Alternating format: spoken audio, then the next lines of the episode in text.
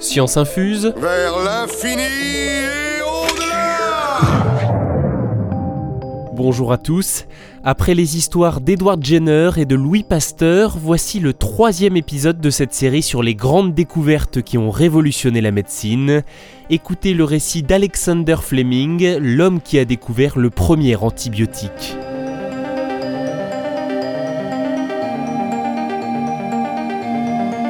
Né le 6 août 1881 en Écosse, Alexander Fleming est un médecin biologiste britannique.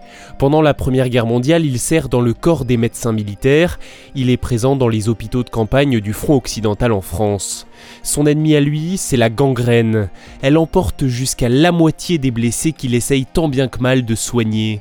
Alexander Fleming comprend que l'usage excessif d'antiseptiques leur fait plus de mal que de bien. Ces substances attaquent aussi les défenses immunitaires des patients et même si les antiseptiques sont indispensables, il s'applique à les utiliser avec précaution.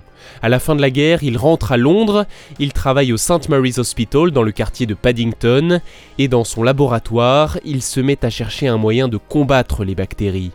Il faut bien avoir en tête qu'à l'époque, des maladies infectieuses emportent chaque année un grand nombre de vies, comme la tuberculose, le typhus, la syphilis ou encore bien sûr la méningite. Oh, je me sens pas très bien. Un coup je grelotte, un coup j'ai chaud.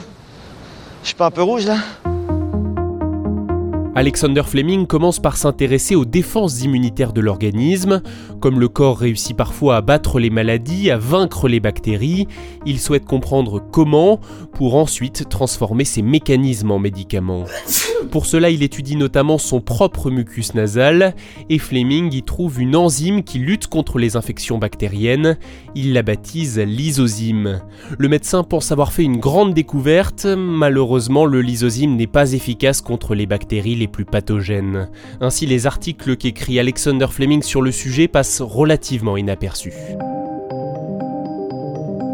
En septembre 1929, alors qu'il est de retour de vacances, Alexander Fleming retrouve dans son laboratoire une boîte de pétri moisie.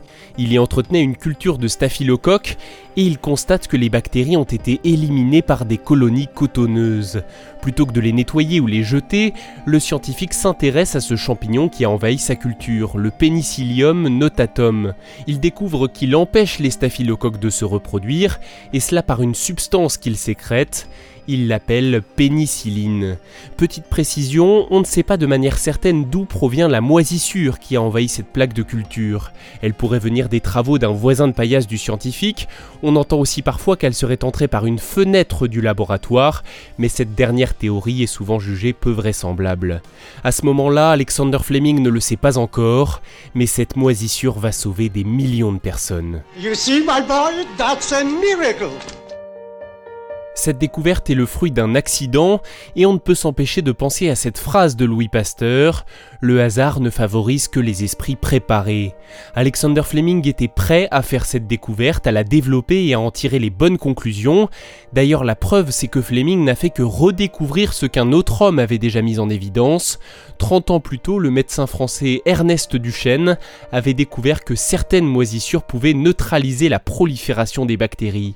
Il avait d'ailleurs écrit une thèse sur le sujet, mais il n'était alors qu'un simple étudiant et ses travaux étaient ensuite tombés dans l'oubli. C'est dommage. Revenons à Londres.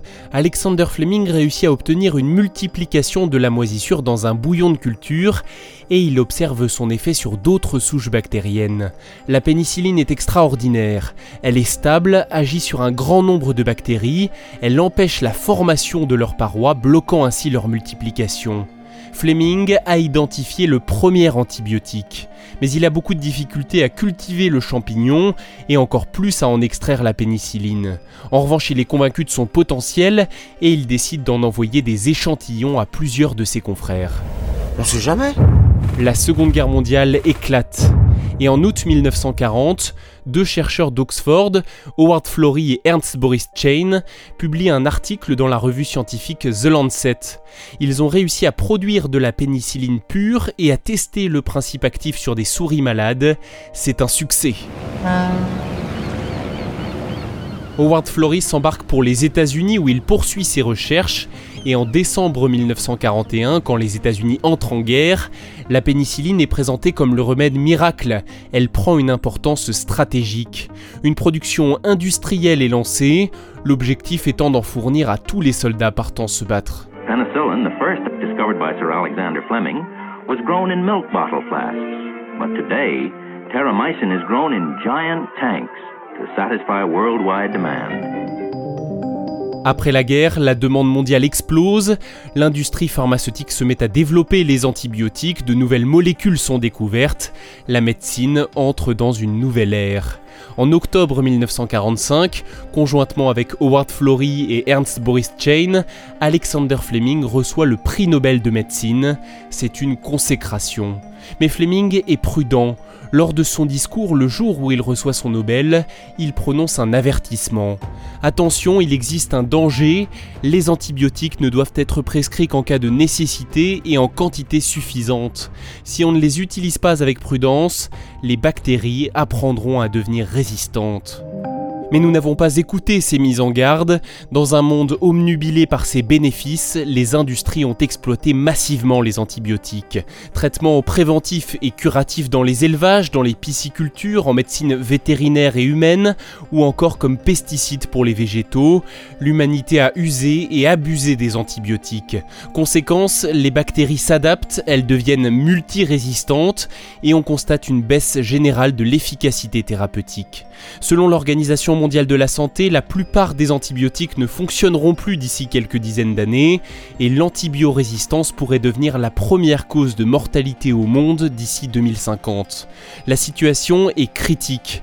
Non, le recours aux antibiotiques ne doit pas être automatique, les traitements préventifs non essentiels doivent être interdits pour retarder la catastrophe et il faut aussi trouver de nouveaux antibiotiques ou des alternatives pour tuer les bactéries.